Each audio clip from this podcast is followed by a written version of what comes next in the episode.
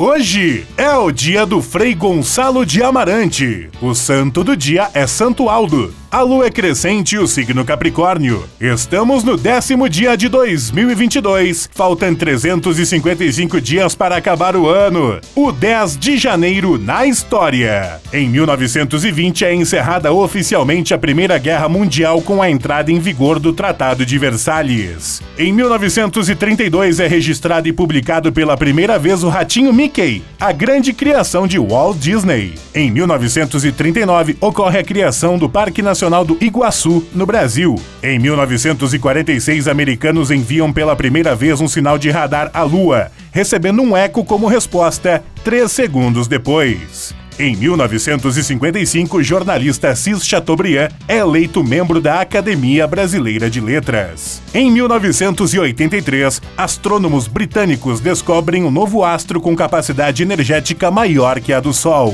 Em 2003, passa a vigorar o novo Código Civil Brasileiro. Em 2016, morre o músico e ator americano David Bowie. Frase do dia: Sol real é contraditório. Assis Chateaubriand.